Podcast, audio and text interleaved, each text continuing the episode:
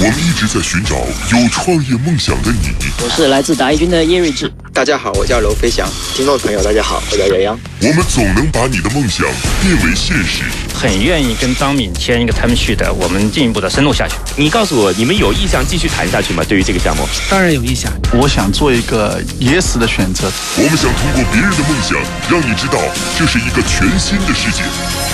这就是我们的乐创梦工厂。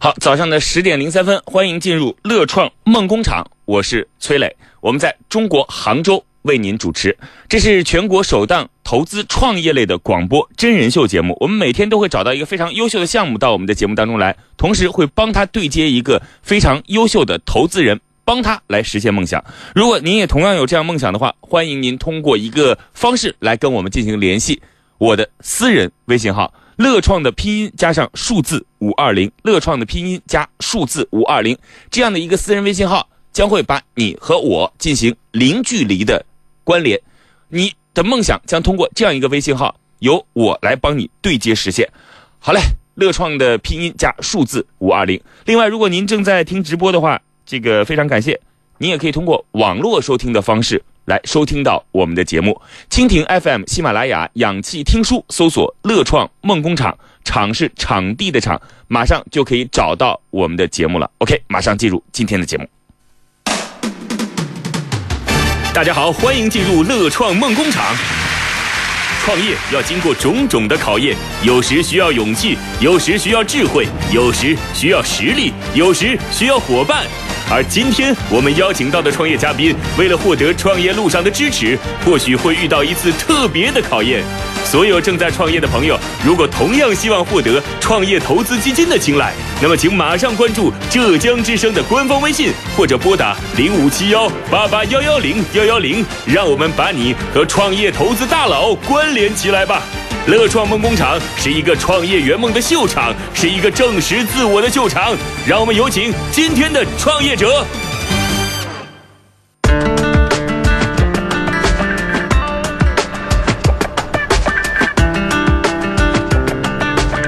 今日创业者刘俊，零九年底加入支付宝无线事业部任资深经理，一一年底创业，和几位阿里同事一起出来创建了电商导购网站淘粉吧。并在三年内迅速把淘粉吧做成最大的导购网站之一。刘俊在移动互联网领域有超过八年以上的产品管理和业务运营经验，坚信新一代社交产品将成为近期移动互联网的热点。在二零一四年年初，他以工具社交化切入移动社交领域，创建“女神叫你起床”一款基于闹钟叫醒场景进行音视频陌生人社交的移动应用。项目本次融资需求两百万美金，出让百分之二十的股份。今天，移动互联网老将刘俊会带给我们怎样的惊喜？让我们拭目以待。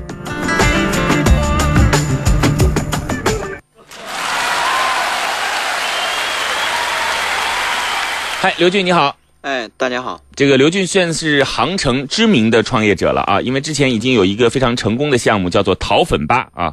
这个淘粉吧其实就是一个帮助淘宝来做流量的平台，对不对？嗯，它是不光是淘宝啊，还有京东以及亚马逊这些，也就是说，所有的网购的用户都可以通过我们来去做，呃，通过我们来去寻找更好的商品。嗯，这个商品呢？呃，不限于淘宝、天猫，也包括了京东、亚马逊。今年我们还计划把它扩展到嗯，不用不用说那么多了，因为 今天你重点不在于这儿啊。这淘粉吧是一个很成功的项目，所以我们看到一棵大树长成的时候，旁边总会有很多这个小树坑，等着那些可以有生命力的小树长成啊。因为电商网站这么好，所以说他们就类似于一个电商网站的搜索引擎。对吧？对的。这个同时在搜索的时候还会进行一些返利啊。好嘞，这个就不多说了。这个刘俊应该说是已经非常成功的一个互联网创业者了，但是他现在又开始重新出发，去选择了一个非常难的领域。我认为在互联网当中有两个领域很难，第一是电商啊，现在因为很难，以前还好啊，因为现在这个巨头都已经做成了。第二个我认为非常难的就是社交，因为社交很难变现。第二，第第二个呢，就是第一是很难变现，第二个是我认为社交需要非常强大的逻辑才可以，尤其是现在现在这个时候啊。那刘俊今天之前做的是电商，现在做的是社交，哇，好厉害！来，我们看一看今天和你对接的导师是谁。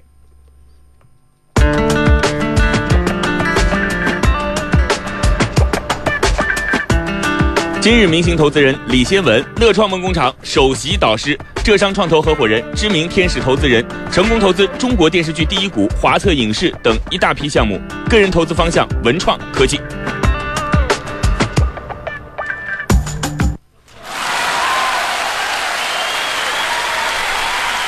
好，先文你好大家好，崔磊好。啊，这个是我们乐创梦工厂的呃这个首席导师啊，这个呃先文不仅在线上给予我们很多项目来进行对接，在线下啊，我们每周三的这个和项目的见面会啊，先文只要有时间的话也要出席一下啊，和我们有一些可能上不了节目的项目来进行一下对接。好嘞，今天这个项目是一个社交类的项目，叫做“女神叫你起床”。我想问一下，先文之前有没有看到过哪个应用软件的名字这么长？确实不多啊。对我觉得这个呃刚才刘俊啊，第一感觉啊，还是比较像一个工科男，嗯，又做了这么一个略带暧昧的项目啊，嗯我觉得还是出乎意料的。哎，先问你之前跟刘俊有过接触吗？因为杭州的创业圈子虽然说人很多，但是也并不是太大。呃，对，之前呢，淘粉吧这个项目，其实我也谈过，嗯当时是因为估值的问题啊，那我们没有深度来介入浙商创投没有投啊啊，啊！非常可惜啊。但是不管怎么样，我觉得这个项目我们希望一起来合作啊。当时你看你是想投还是不想投？呃，我个人对这个项目呢，还是有一定的，就是不能说百分之百啊，因为当时的环境呢，它的财务指标，它各方面的这个就是交易指标还没有达到一个非常高的这个水平。啊，是现在的成绩应该说是风险投资真正进入之后，我觉得它又得到了一个质的一个飞跃。好嘞，OK，好，我们接下来马上来看一看这一次这个携淘粉吧的战果来到我们节目的刘俊，带着女神叫你起床，到底是一个什么样的产品？乐创梦工厂，创业精英的秀场，It's show time。接下来我们将会有七道问题来问刘俊，刘俊需要一一解答。第一题，Question One，What？他的英文发音还蛮标准的啊，What？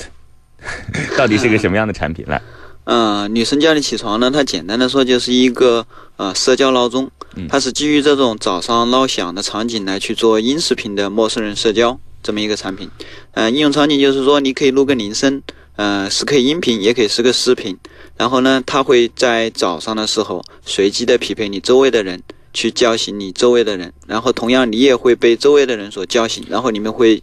基于这个场景进行一个音视频的破冰，然后这个是随机。匹配，还是就是你自己可以选择周边的人随时叫他？呃，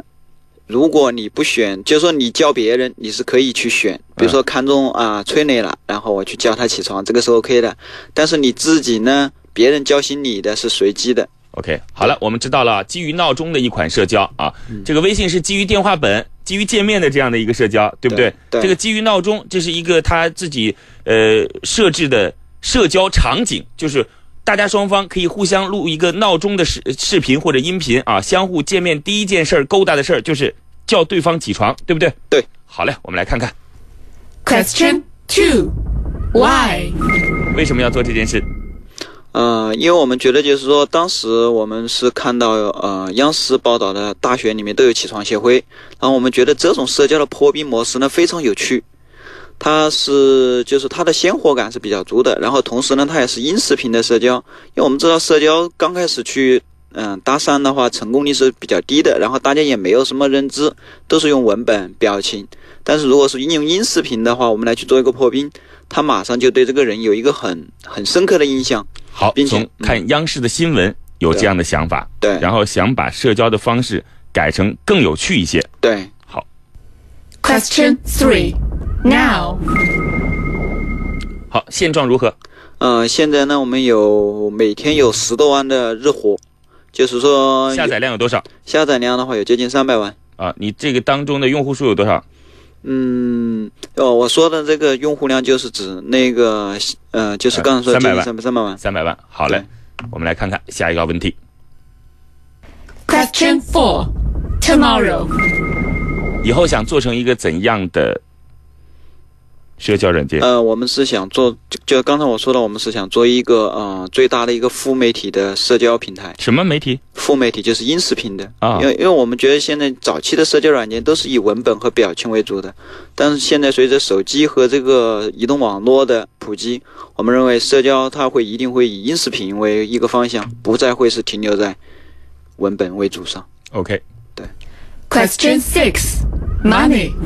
来，关键的问题，今天想要的是两百万美金，出让百对分之二十，也就是你这个估值是一千万美金，对不对？对，好，为什么会有这样的一个估值？嗯、这个呢，就是说，嗯，主要是根据我们所需要的花费，嗯就是说，因为这一千万的话，大概可以供我们在后续的推广完成。今年的目标上的话，我们是定义今年我们需要完成一百万的日活，然后我们的费用大概会在一千多万。啊，就是你费用需要一千多万，所以就要融一千多万。对，因为一般大概是融一年的钱嘛。到底是老兵啊，这个不讲道理，反正我就需要啊，任性。Question seven, how？好，最后一个问题，刚才其实你已经讲过了，这个钱拿到以后将会做嗯嗯，这部分钱呢，那个应该说主要是两大块。第一大块呢，就是说人员的投入啊、再一块就是推广费用。你们现在有多少人我们现在有二十多号人。啊？你们准备这个在拿到这笔钱之后，再进行多少人的招募？呃，不会太多，大概嗯会控制在百分之五十，也就我们整个团队会控制在百分之三十个人左右。OK，对导师初印象。来，先文，接下来来看看你对刘俊的第一印象是什么？我刚才其实也提示了啊，我觉得刘俊这么一个工科男来做这么一个貌似很暧昧的一个项目啊，我是觉得是蛮大的一个挑战，因为原来你做的是电商，对，电商呢相对来讲，尤其你原来那个淘本吧的商业模式还是以返利为主的，那是一个商业化非常强，其实技术含量也 也有一一相当多的这个技术含量的一个项目，但是你现在做的是一个社交的项目，像比如说，呃，从你的这个从业经历来讲，到底会不会能把这个项目玩起来？这是我我我可能第一印象里面，呃，存有一定疑虑的地方。但是我个人认为这个项目是目前来讲切中了移动社交的一个热点，我个人对这个项目来讲还是比较感兴趣的。好的，马上到十五分报时之后，马上回来。乐创梦工厂，创业精英的秀场，It's Show Time。经过前两轮初步了解，创业者将进入导师观察团。导师将提出怎样的问题来对创业者进行更深一步的了解呢？让我们洗耳恭听。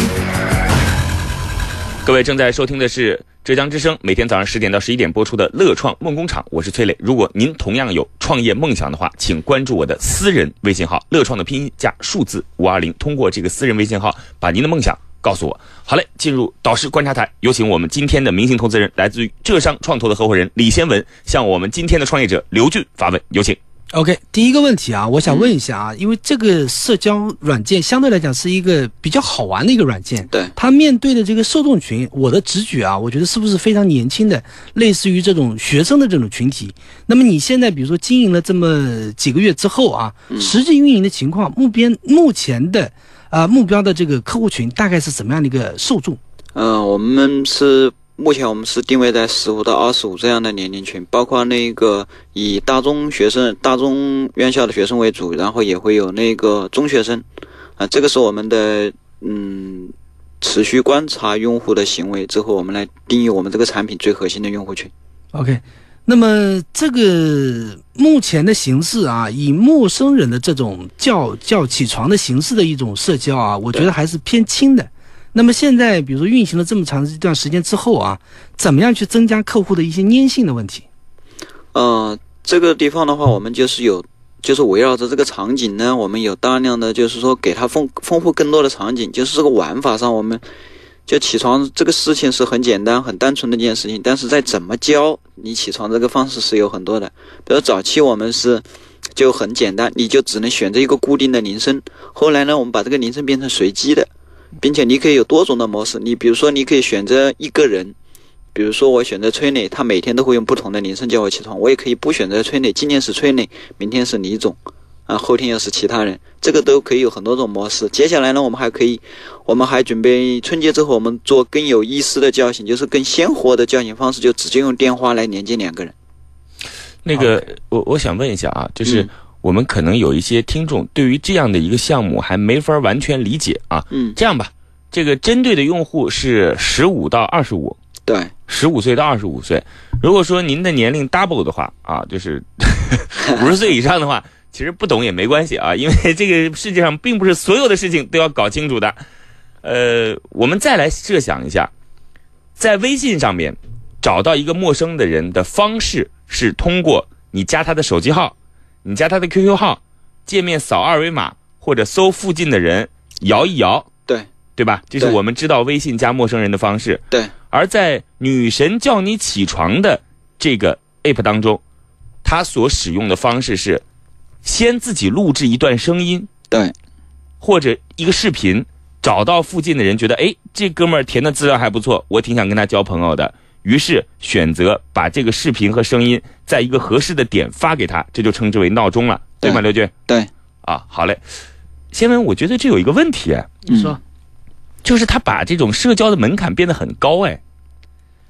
呃，这个呢，我觉得叫基于一个好玩的场景。嗯如果好玩的话，比如说这些女孩子，或者是包括一些小帅哥，他可能希望通过这种，呃，就是音视频的方式啊，能够建立一个初步的印象。嗯那么我觉得呢，所以说它的受众群相对来讲要年轻化一点，对不对？对，但是呢，就是这个里面，我觉得还是有一个问题啊，就是你现在匹配的方式是一个随机的模式。对，如果是一个随机的模式，可能一个一个美女匹配到了一个这个大叔也是有可能的，对对不对？那么我不知道，就是你在这个叫起床的这个后台里面是怎么样一个逻辑，怎么样去匹配？啊、我们是目前是优先附附近，就三十公里以内，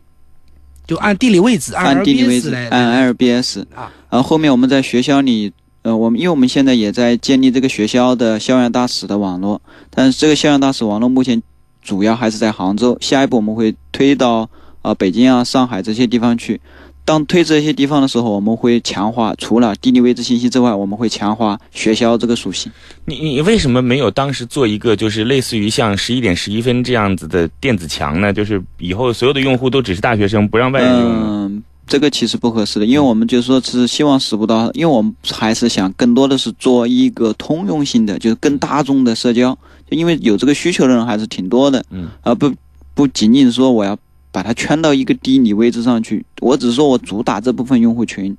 我来去吸引他进来玩，但是我不会去做一个围墙，说是把其他用户都挡着，这个是不太合适的，尤其是你乐创梦工厂，创业精英的秀场，It's show time。好，下面来继续发问。在具体的这个功能上啊，嗯我想问一下，比如说你选择这个女神，她一定会叫你来起床吗？比如说我可能在在头一天晚上，可能有人来选择我了，或者怎么样子啊，但第二天早上可能没有人来叫我，会不会有啊这种情况出现？这个不可能，因为就是说我们是用他事先录好的铃声来去叫你，来去叫醒你，并不是说是他当时录的，不是会像我们这样电台一样，我们是实时的，啊、相当于是一个录播的模式，对，录播的模式。录了之后变成铃声，铃声自动匹配到手机上。先文，这就有个问题了。嗯，你说这个你发现他不是在跟人交往，哎，他是在跟机器人交往，哎。是，所以说我刚才在想这个问题啊，我觉得我我刚一开始的时候，我的印象啊，我我是把它定位成一个 O to O 的一个模式的项目等一下啊，，O to O 这个社交怎么会是 O to O 嘞？呃，因为因为相当于我们举一个例子啊，就类似于我们现在用的这个一代驾一样，嗯，我实际上来讲是是卖了一种服务嘛，对不对？啊那么我想叫人家起床也是一种服务嘛。啊，按道理来讲呢，我觉得这个里面，第一能够做到实时，第二呢，叫起床最好还能产生一定的收益了，对不对？那这个呢，对对，当然这是一个潜在的讲的，不一定是用付钱的方式啊，可以送一些虚拟的礼品啊，甚至其其他的一些反馈的方式，做一些积分啊，兑换一些这个这个这个这个，比如说商城里面的产品啊，等等等等。嗯，这个其实是我们早期犯过的一个错误吧，就是说那个社交最重要的是有趣好玩，就是说用户我去叫你起床，我去发铃声，嗯，不是为了变，就不是为了挣钱的，不是为了交易，而是仅仅就是说为了认识你，就是说我想认识更多的人。那个但但他会不会就是一时图新鲜？比如说啊，这个新鲜的镜头过去之后，这个东西就不玩了，只是一个流行一时的东西呢？不会，因为这个是就是当你首先我们作为一个受众来讲的话，我是需要每天都需要有闹钟起床的。然后在我接受别人去叫醒我的时候，我会那个想着会去叫醒别人，这是其一。那但是你刚才说的这个问题，我们也那个在做，只是我通过积分，你刚才说的很对的，就是说我叫醒了我叫醒的人多，我说明我积分多，我等级高。嗯，一方面我是有满足感，另外一方面我获得的积分呢，我是可以兑换一些小礼品的，这个是也是有刺激的。但是这个不会是说是我作为一个用户我最核心的诉求，我最核心的诉求还是社交。只不过说我在做这件事情的时候，还有额外的一些有积分、有等级，那我我其实我觉得啊，这个最重要的问题在于，就是我们现在不知道听众朋友们能否理解啊？这个现在如果说您在上面没有找到活人的话，您是可以通过死人玩起来的，哈，这个是大概是这意思啊。如果没有活人跟你沟通没关系，有很多你觉得长得挺漂亮的妹子啊，这个你可以选择让她叫你起床，不用经过她同意，她第二天就会叫你起床了，无非这是系统自动做的而已，可以这样说吗，刘军？嗯、对，但是他会知道今天你叫他，你让他叫你起床了。如果他觉得哎你也不错，他就可以跟你这个互相暧昧起来，这个互送秋波了，对不对？嗯，对，也就是说，就是说因为我们这个互相叫起床呢，它是社交里面的破冰，对，破冰了之后，就是这种破冰呢，我们来提高效率，就是我们没有去，目前是没有实时的，就是说早上直接连通。对。但是这种情况的话，就是可能一个这个嗯、比较内敛的男生，没有什么特别的特点，在自己那个，因为你们肯定也是个人介绍当中有职业照片等等，对不对？啊，对，拿不出车钥匙的那种，拿不出特别好的车钥匙和特别好风景的旅游场景的男生，可能就一直在跟一个机器玩哎。啊，不会的。那个你其实你，因为每一个人就是说在，其实，在社交产品上，我刚才就是说了嘛，为什么我们、我们不会定位在二十五岁以上？就说我们在二十五岁以上的人考虑问题呢，就考虑的第一门槛很高，第二呢就是说目的性很强，就像你刚才说的，车钥匙啊、车钥匙啊，旅游啊，是吧？实际上大家就是说，不管是什么样的，不管是我长得帅的还是不帅的，其实我都是可以结识很多朋友的。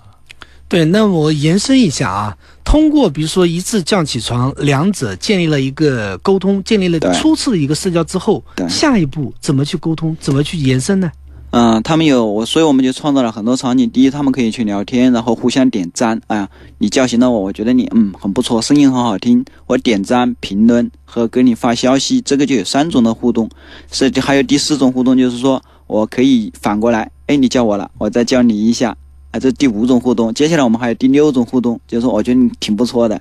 表达增强一下好感，那我送你一个小礼物吧。会不会进一步延伸到线下去？啊、会，我们观测到是我们后台的数据有。OK，对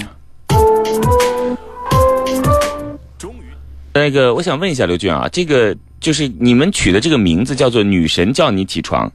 对，”，这个“女神叫你起床”其实很明显，这个是对于男性用户来讲是非常有吸引力的。对，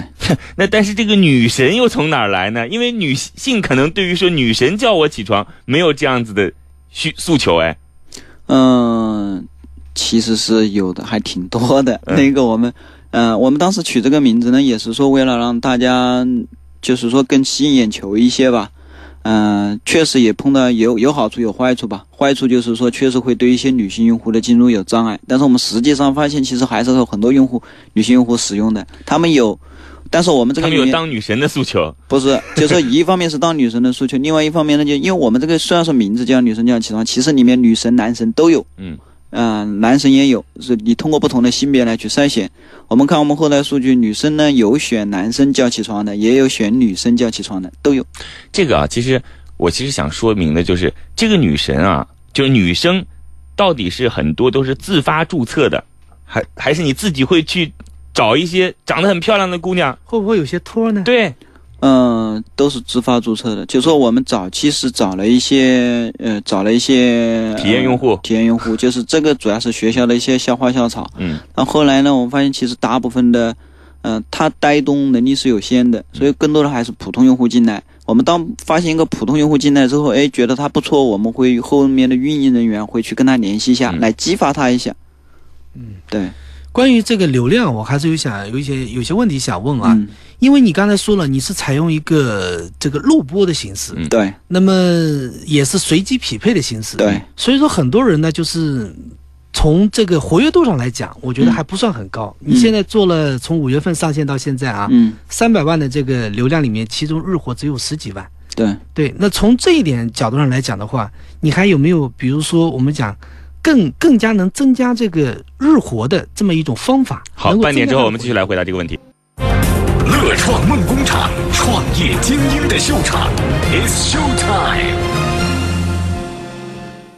好，各位正在收听的是来自于浙江之声，工作日十点到十一点，乐创梦工厂，我是崔磊。如果说您也有创业梦想的话，可以通过乐创的拼音加上数字五二零，联系到我的私人微信号，把您的梦想告诉我们，我们把你的梦想和资本来进行对接。收听节目的方式，除了直播之外，还可以通过蜻蜓 FM、养鸡听书，还有喜马拉雅的方式来收听到我们的节目。搜索“乐创”的呃梦工厂，场是场地的场。OK，我们马上进入接下来下半段的节目。今日创业者刘俊，零九年底加入支付宝无线事业部任资深经理，一一年底创业，和几位阿里同事一起出来创建电商导购网站淘粉吧，并在三年内迅速把淘粉吧做成了最大的导购网站之一。刘俊在移动互联网领域有超过八年以上产品管理和业务运营的经验，坚信新一代社交产品将成为近期移动互联网的热点。在一四年初，他以工具社交化切入到移动社交领域，创建“女神叫你起床”这个产品。这是一款有趣、性感的闹钟应用，让你心目中的女神叫你起床。项目融资两百万美金，出让百分之二十股份的需求，今天能否获得导师的认可？答案即将揭晓。我们今天要欢迎两位来自于女神叫你起床这样一个闹钟社交应用的创始人刘俊，以及我们今天的明星投资人，来自于浙商创投的合伙人乐创梦工厂的首席导师李先文。呃，欢迎两位。在上半部分，我们对于女神叫你起床这个项目，先文提出了一点点质疑，是说这个项目因为可能会基于人和之前录好的声音进行互动，那么这样的互动，尤其只是在进行早上叫你起床的这样的一个时间。到底怎么样能够把用户的活跃度和粘性提高呢？是这意思吗，先文？对。啊，来，那个其实我们这半年上线了之后，一直在做的事情就是提高用户活跃和留存。然后我们目前的那个用户使用时长，就是日一天的使用时长有九分钟，然后大概平均打开次数有接近九十，八点几次。然后我们早期呢，那个我们只有百分之二十多的次日留存，我们现在经过几个月的努力，我们做到了百分之四十的次日留存率。嗯。呃，具体办法，我们之前做的办法就是说，不断的创建用户场景，提提高这个用户和用户，特别是互动的一个场景。接下来我们还有两个呃地方来去提高这个用户活跃度的力。一个呢，就是说我们就是刚才李总说的，就是我们通过积分运营的方式。来去促进用户贡献内容、活跃内容，这是第一个地方。第二个地方呢，就是刚才啊、呃、崔磊讲的，就是说我们怎么让它更鲜活一点。嗯，现在呢，我们是看上去也是人和人之间的互动，但是这个是一个非异步的，就是不是实时的。嗯。接下来我们会做那种电话直接，呃，把两个人连接起来，这个就是百分之百鲜活的，而且是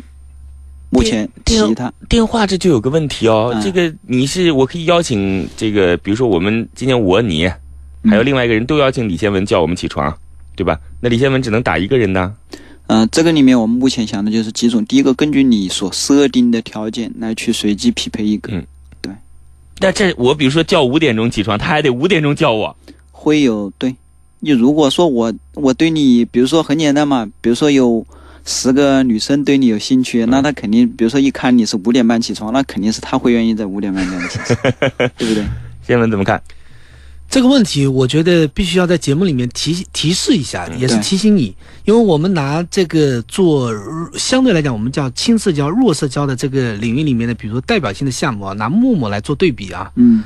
流量的巨大的这个，就是说巨大的下载量，我觉得是支支持了陌陌走向了资本市场。对但是最近你去观察这个陌陌的它的这个股价的表现啊，是持续往下走。持续往下走，其中一个原因啊，我我觉得来讲非常重要的一个原因，就是它的活跃度没有达到他们上市之前展示的一个预期。这个就代表着什么呢？只有下载量，但是没有过多的活跃活跃度的话，这对你整个公司未来的发展，那不是一个非常有利的情况。所以说，作为我来讲的话，作为投资人来讲，尤其从资本市场角度来去看的话，我们希望这不是一个，不是一个，呃，只是一个就是有新鲜感啊，但只是一个流行一时的东西，它需要具有它长久的内涵。需要你建立一个非常系统化的一个激励的体制，进而呢，让这个里面的这个用户呢，能够真正在这里面长期的玩下去，而且一直保持新鲜感的玩下去。是的，这个是非常大的挑战。是的。接下来，创业者将面临最严峻的考验，让我们进入压力测试，一起看看创业者将如何应对挑战。来，先文向我们的创业者提出。压力问题，这个不一定要基于产品哦。目前来讲啊，就是我感觉还是一个平台，或者来讲是一个工具。但是你一直在强调社交，但实际我们体验下来的话，我们觉得呢，它的工具的属性会更强。它的弱社交的属性，刚才我们经过层层的探讨，觉得它的社交的属性还是属于轻社交、弱社交的这种这么一个层面。所以说，我想到底你现在来讲是怎么样一个定位？怎么样能实现通过这么一个工具？到底是工具还是社交的一个平台？通过怎么样的形式能够把它变成一个真正的社交平台？这是我想问的第一个问题。嗯，这个问题我也被问过很多遍了，就是说，因为是工具社交化嘛，就工具跟社交的一个呃。呃，交叉产品，大家会会去纠结，就是说你究竟是工具还是社交？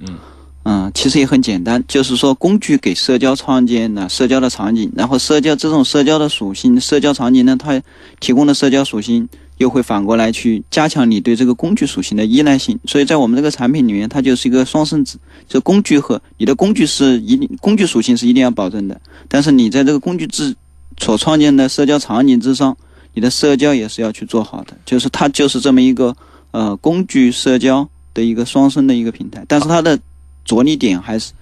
在社交上，因为你如果是纯粹闹钟的话，其实手机自带的闹钟已经足够满足你了。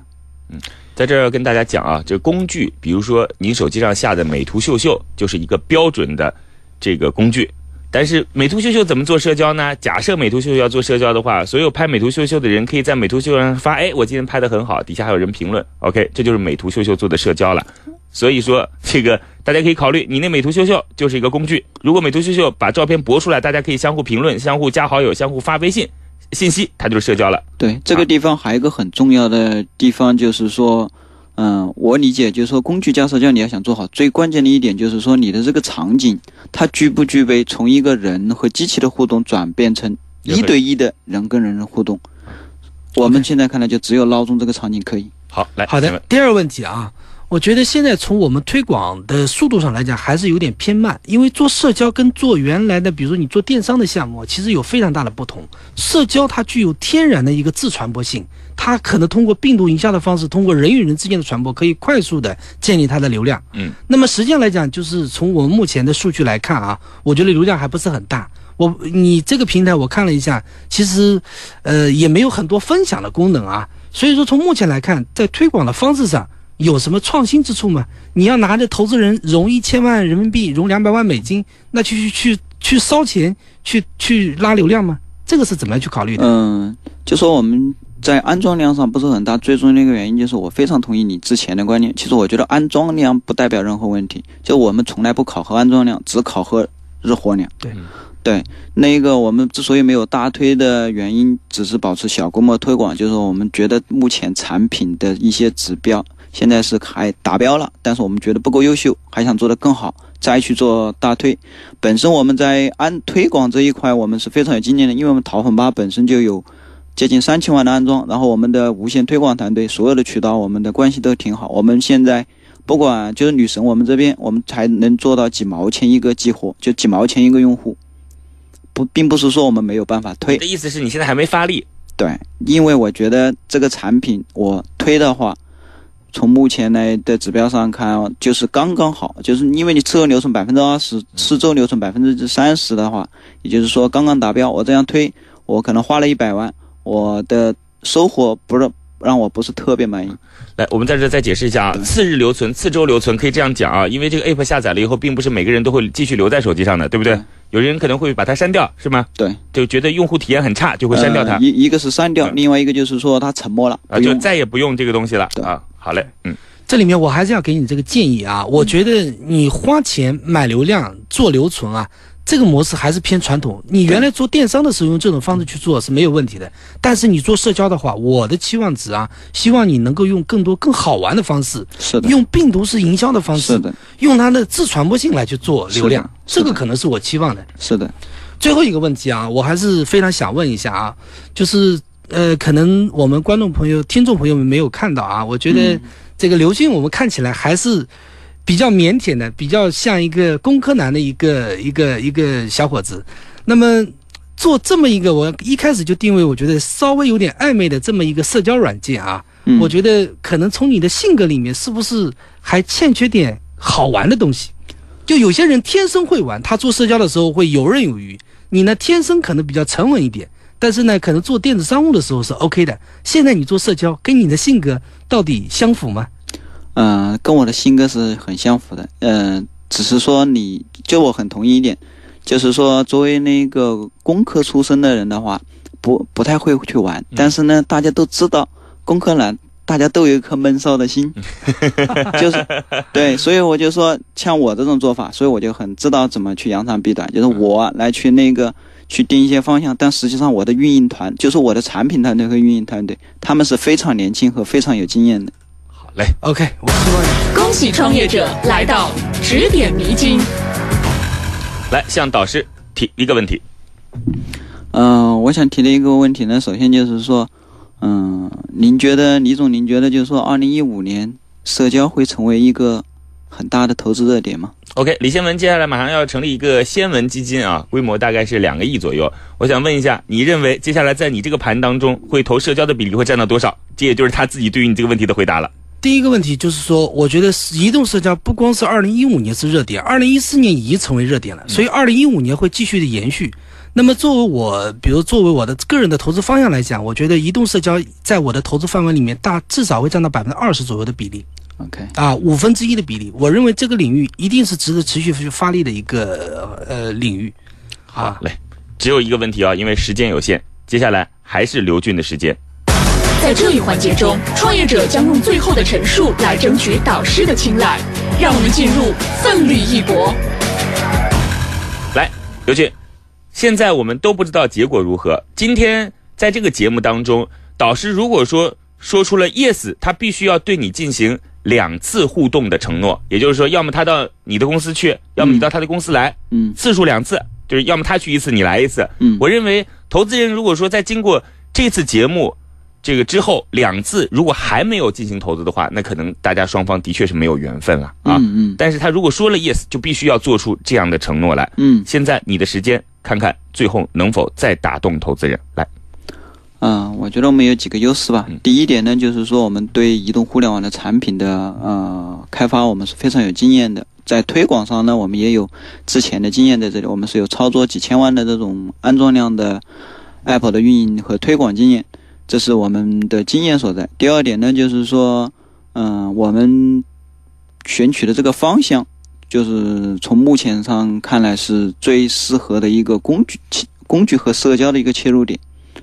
本身这个呃这个点嗯是挺好的。如果我甚至我就这样想的，就是说这个产品本身就是这个产品方向本身是没有问题的。如果说有问题的话，那可能是我们团队做的不够好。对，但是呢，看团队呢，我们第一我们有以前的这种操作 app 的经验，然后同时我又在原来的团队之外，我又招募了大量的，就是说有做这种啊、呃视频的，有做这种社区的呃产品和运营人员。所以我觉得在产在团队上，我们也是比很多初创团队起点要高一些。刘俊，你的意思就是说是方向肯定没错，团队也挺好，对，不可能不成功。对，好嘞，这个其实我觉得这种舍我其谁的霸气啊，这个还是应该有的，尤其是像李刘俊这样的创业老兵啊，这个时候如果还扭扭捏捏、故作姿态的，其实也不对。好嘞，进入我们最后的环节了，在这还是要告诉大家，如果说您有创业梦想的话，可以通过乐创的拼音加数字五二零的方式联系到我们啊，私人微信号，微信当中搜索乐创的拼音加数字五二零，我们将会把您的梦想和资本来进行对接，这是我个人的微信号。呃，最后 yes or no 的环节，不知道我们今天的导师会做出何种选择。终于到了最后的时刻，悬念将在此刻揭开。今天的乐创梦工厂究竟是创业者获得导师的青睐，拿到心中的创业投资，还是创业导师心头另有所好，不做投资考虑？导师，请告诉我们，对于今天的创业项目，你的投资态度是 yes or no？我想这个项目我不能再错过了啊！之前淘粉吧错过了，这个项目我是非常想说 yes。那么，先文，你今天做出的选择是 yes。啊，谢谢，谢谢李总，谢谢崔磊，谢谢浙江之声。这个这个项目还不是很完美，但是我希望我们跟刘俊一起来把这个项目推进完善，进而把它做大做强。谢谢。这个出乎我的意料啊，因为。我自己认为跟先文还是蛮心有灵犀的，我们已经合作过很多次了。因为我实在对于一个有着如此强大逻辑，因为今后它还有很多很多的，就是内容需要搭建嘛，这样的社交软件，其实我是蛮害怕的。做社交其实一件非常非常困难的事情，你要掌握用户非常大的心理需求，最终还要把这样的心理需求变现，对吧？这个，所以今天挺出乎意料的，但说明社交的确是在。二零一五年，甚至再往后，都会是被大家所关注的热点。新闻是一个非常成熟和优秀的投资人，他的选择相信能够代表接下来一些创业项目的发展方向。好嘞，感谢大家收听今天的节目，感谢两位，我们明天同一时间再见。